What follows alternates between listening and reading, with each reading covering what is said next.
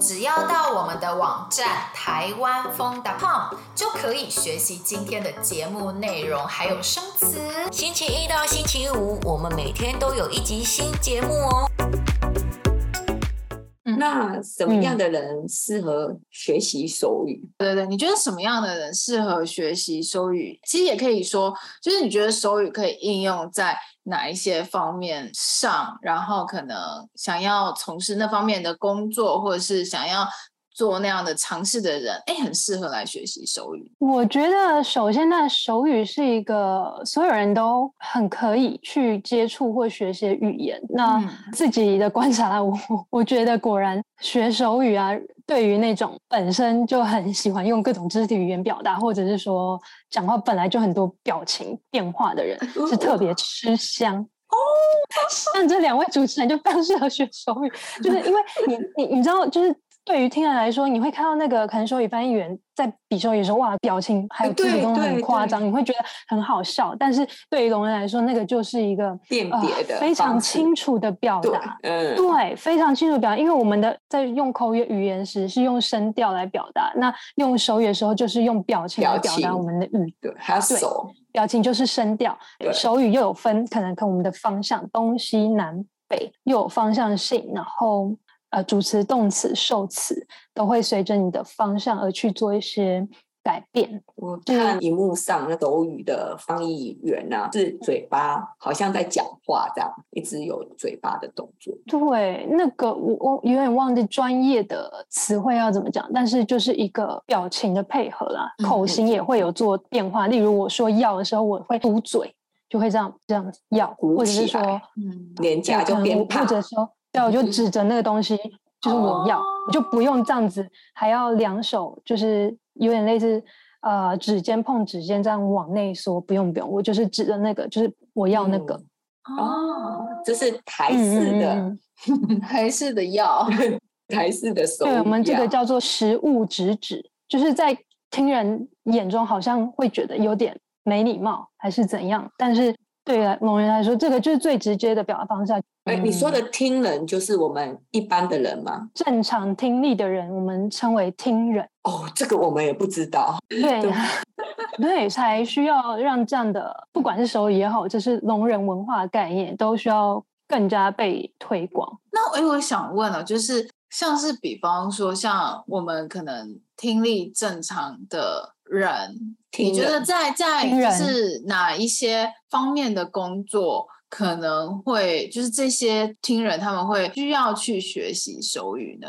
还是就是我刚刚的问题，就是还可以应用在哪一些方面上？我比较认识到的都是可能社工或医疗人员，嗯，或者是老师会想要去学手语，因为他们就是可以直接性的帮助到他们平常比较常会遇到的可能听障者或者聋人。那老师的课程有时候训练是就看你要不要上手语课，学校在培训。对对对，讲到这个，我也想要再补充，就是说。今年的那个新的课纲也已经将手语列入固定课程了，意思就是说，国小、国中、高中都会有手语课作为一个。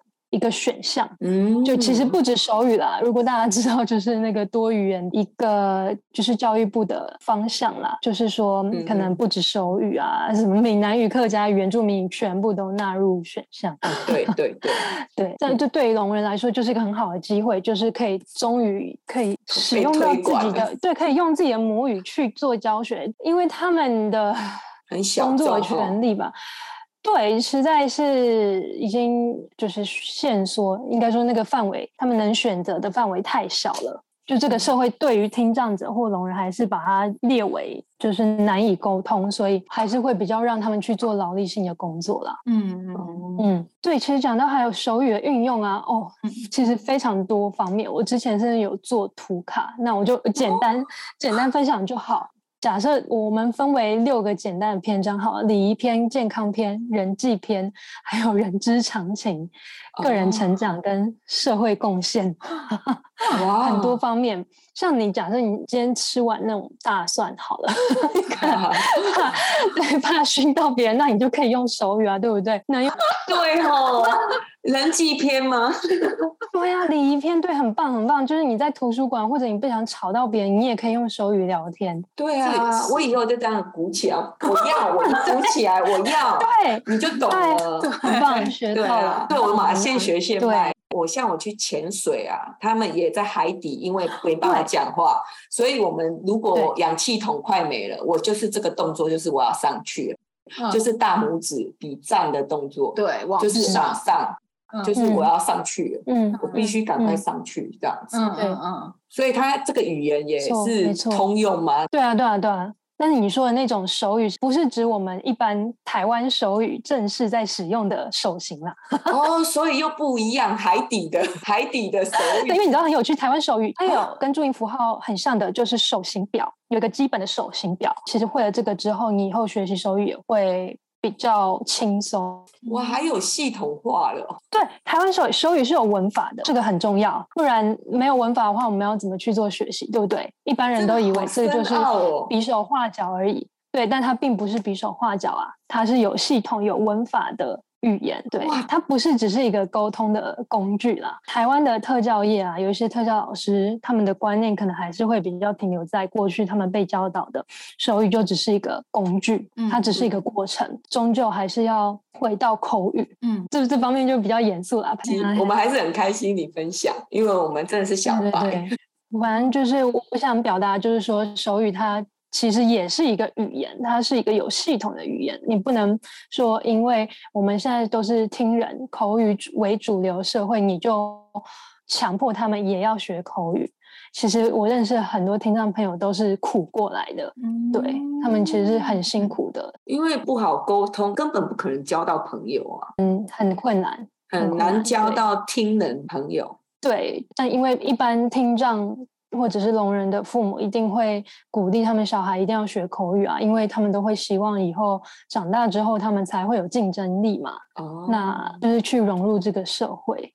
嗯，嗯，对对对。那我也蛮想问的，就是如果像是我们。想要学习手语的话，有没有什么样的活动，或者是你你自己有没有举办什么样的活动？哎，我们可以来参与，或者是就是我们的听众也可以去参与呢？学一些基本手语。对，这个其实上网一查，你就会看到非常多的启聪协会、聋人协会。